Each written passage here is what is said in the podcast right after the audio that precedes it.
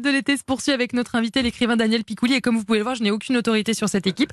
Est-ce que vous cuisinez, Daniel Picouli? Alors, à part le risotto au gorgonzola qui a l'air d'être votre spécialité, est-ce qu'il y a d'autres plats que vous faites ou pas du tout? Non, bah, non, non, non, non, parce que j'ai euh, j'ai le, bonheur d'avoir quelqu'un qui cuisine formidablement bien. Alors et ça, pourquoi, les euh, garçons. pourquoi? Ben oui, bien, et puis en même temps, euh, je vais donner une combine aux, aux garçons. Si vous voulez ne pas cuisiner, euh, vous demandez pour le euh, pour le risotto une cuillère à trous. Ah. C'est très difficile à trouver. Vous allez voir, vous allez, vous allez, vous- le temps qu'on vous Donc trouve vous, une vous avez dit je ne cuisine pas tant que j'ai pas cet instrument. et- non, non, c'est impossible. Et Vous la- je peux pas faire un, un risotto, un correct, euh, un risotto, un vrai, sans la cuillère à trous, Et la, en bois. et la personne continue, est toujours en train de continuer de la Voilà, chercher. il y a voilà. plein de gens Donc qui vous ne cuisinez toujours pas. Voilà.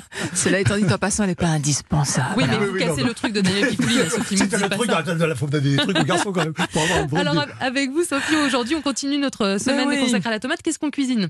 De la tomate farcie. Vous Ah, aimez ça, la ah, moi, tomate, ça. Daniel Ah oui, oui, puis tomate farcie, ça, enfin, ça fait un peu, ça me rappelle la cantine c'est à l'école. Moi, c'est le seul plat, que je mangeais à la cantine Mais parce qu'il n'était pas trop ça- mauvais, mais ça, Ça, peut, aussi nous rappeler la cuisine de grand-mère, de maman, vous savez, parce que là, on est un petit peu, vous imaginez, on ferme les yeux, on est dans l'arrière-pays niçois. Vous les Mm. entendez, les cigales Oui, on les entend. Les Vous les voyez, les belles tomates Ça sent le brûlé, c'est Tu bon. prends la tomate, tu la coupes, tu la fourres, tu as le farci à la provençale. C'est aussi simple que ça. Mais non, oui. mais ce que je, voudrais juste rappeler. Lise, c'est que Oui. là, on est en plein cœur, euh, simplement d'une cuisine ménagère où on utilise durant la belle saison les tomates, les courgettes, les aubergines, les beaux oignons et on farcit. À la base, c'était on réutilisait les morceaux de viande no- non consommés plutôt que de les mettre à la poubelle. Mhm. Mais la ménagère, elle les, elle les hachait menu, elle garnissait avec les herbes du jardin. D'après ce qu'on m'a raconté, c'est un vrai niçois qui me l'a raconté. Et on farcissait ses légumes. Donc l'idée de, de ce plat familial et chaleureux, c'est ça. C'est vraiment une cuisine de l'économie, de l'anti-gaspillage. Alors, je vous donne ma recette? Bah oui, mais parce que moi j'ai une question. La, la viande, on met, on met ce qu'on veut, on en mélange plusieurs. Il y a, Eh bien, est-ce qu'il y a différentes Je euh, vous dirais chapelles? qu'un vrai niçois qui, qui, euh, qui aurait dans, dans son frigo des restes de la veille, il va se dire, mais moi je vais utiliser mon restant de viande, un morceau de la daube, un bon jarret. Alors, c'est pas peut-être la, la version gastronomique, mais c'est quand même ça l'idée. Hein, il faut réintégrer ça dans notre manière de cuisiner. Sinon, de la bonne chair à saucisse. Vous allez chez votre boucher, vous lui demandez d'une bonne chair à saucisse magnifique. Une bonne viande hachée, simplement, euh, voilà, mais à nouveau, de la qualité. C'est essentiel. Vous prenez donc de belles tomates bien charnues. Vous allez les évider. Gardez la chair, elle va nous servir pour la farce. D'accord? Certaines personnes vont un peu saler l'intérieur de la tomate, la retourner pour qu'elle dégorge un petit peu, qu'elle rende un peu son jus. Moi, je le fais pas, c'est pas, c'est pas vital. Pour la chair, euh, pour la farce, pardon, de la bonne viande, des restes de viande. Vous allez mettre de la mie de pain que vous allez préalablement tremper dans du lait.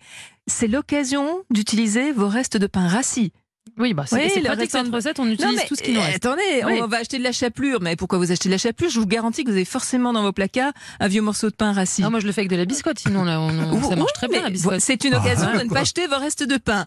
Vous faites mouiller cette Mais mie nous, de mais, pain. nous, mais nous criez pas Dans- dessous, Sophie. On va Que les choses On soient n'a pas claires. tous du parasite, quoi. On en a pas Vous de pain, nous on a tout vous mangé. allez rajouter dans cette farce finalement ce que vous allez, ce que vous avez envie de, goûter. Vous pouvez mettre des, herbes aromatiques du jardin, de l'ail Basilic. bien entendu, du basilic, de la livèche. Un truc que moi j'adore faire, j'achète des graines de fenouil. Je les, je les, je les passe au mortier et vous avez ce petit côté fenouil dans, dans vos petits farcis magnifiques.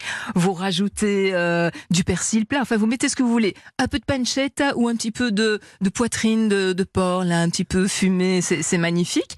Salé, poivré, vous allez remplir vos tomates de cette farce. Vous préchauffez le four, 180 degrés. Vous mettez votre plat au four, je dirais, allez, une heure, une heure vingt à 180 degrés. Oui, c'est pareil, il faut du temps. Faut Eh, pas s'y prendre à la dernière non, minute pour non, les tomates. non, lentement, doucement. Pendant ce temps-là, on écoute Europe 1 et vous avez un magnifique produit euh, pour midi. Est-ce qu'on Ah, peut faire, est-ce qu'on peut une version euh, végétarienne, Sophie, de tomates Bah, Ah, mais ah, évidemment. Ouais. Alors là, Qu'est-ce qu'on met alors dans ce cas-là mettre du quinoa, des céréales, du Soja. boulgo, du soja. Euh, On peut vraiment s'amuser. C'est Faut mettre du du céréales quand même. Du riz, du riz. D'accord. Oui, moi en général, je travaille quand même avec une base de Mm. céréales, le, blé, etc. Et vous utilisez euh, tous les bons légumes, les herbes aromatiques du jardin. C'est évidemment tout, tout le tout le plaisir de de, de farcir, c'est que vous le faites à votre manière et on s'en fout de ce que les livres nous disent. Faites ce que Ah, vous ça, avez. Non, non, non, mais c'est Oui. important. vous ouvrez le frigo, vous dites tiens, là il me reste ça, il me reste ça, il me reste un peu d'ail. Allez, hop, Ouais. tout, tout ça part à la farce. Ouais. Et c'est ça le. Daniel Non mais, Piccoli non, mais Nice, euh, pour moi, c'est les petits farcis. C'est Bah, quand, on- évidemment. quand on va à Nice. Alors, je voudrais lancer un petit message à mes amis de Nice, parce que j'ai des, des amis à Nice. Et on Mais parle nous aussi, on a beaucoup d'amis à on parle de Nice. football. Ah, bah, on Oui. parle football. Oui. Nice, Oui, qui, OGC en ce Nice. moment, est en train de se faire farcir les buts. Oui. Faut leur dire. Et ça, j'aimerais que ça cesse. Ce n'est pas, ça ne doit pas devenir une spécialité euh, niçoise. C'est tout ce que je voulais dire. Mais pour en revenir à la tomate Sophie Moons, est-ce qu'il y a une, une, une catégorie de qu'il faut, qui s'y prête plus? Alors évidemment, il faut qu'elle soit grosse, mais est-ce qu'il y a une. Euh, Non, là, je crois qu'il faut de voir- tomate ou qui s'y prête Euh, plus. Vous allez au marché ce matin. D'abord, demandez conseil à votre maraîcher, mais je prendrais plutôt des, des gros formats qui puissent vraiment accueillir Il faut qu'elle se tienne. Voilà, il faut que, se- que se tienne, mais, mais je rappelle, de la tomate, de pleine terre et de saison. Ah, mais ça, on a retenu hein, depuis lundi. euh, depuis lundi, Sophie, elle nous a appris à bien choisir les donc, tomates. on, on donc on, prend est des pas bons des, des tomates de l'hydroponie, hein, parce que c'est quand même trois quarts de la production française. c'est quoi ça? Oh mon Dieu. Ah, je vous à- emmène tout après à l'émission. euh, Daniel Je vais vous des toute une tomates qui ne connaissent pas la ah terre. Bah oui. bah. L'hydroponie. Ce l'émission des tomates qui ne connaissent pas la terre, les Ah. légumes. Oui. Eh oui. Donc vous voyez, C'est voilà, comme les, imposteurs dans la littérature. C'est pareil. On croit que c'est du Ah, là, vrai, je- mais là, c'est pas du mieux. vrai. Là, vois mieux. Voilà. Eh ben là, vous me donnez des des, références. des références et des images qui vous parlent. En tout cas, si vous testez les recettes de Sophie Moons, vous nous envoyez vos créations sur Twitter avec le hashtag Europe 1. Évidemment. Que ce soit moche ou beau, l'essentiel c'est que ce soit bon. Et fait Et- avec amour. Et fait avec amour. Toujours. Toujours une énorme dose d'amour. Et si vous avez des questions aussi euh, sur euh, les recettes, vous pourrez lui écrire et, et elle se fera un plaisir d'y répondre. Daniel Picouli.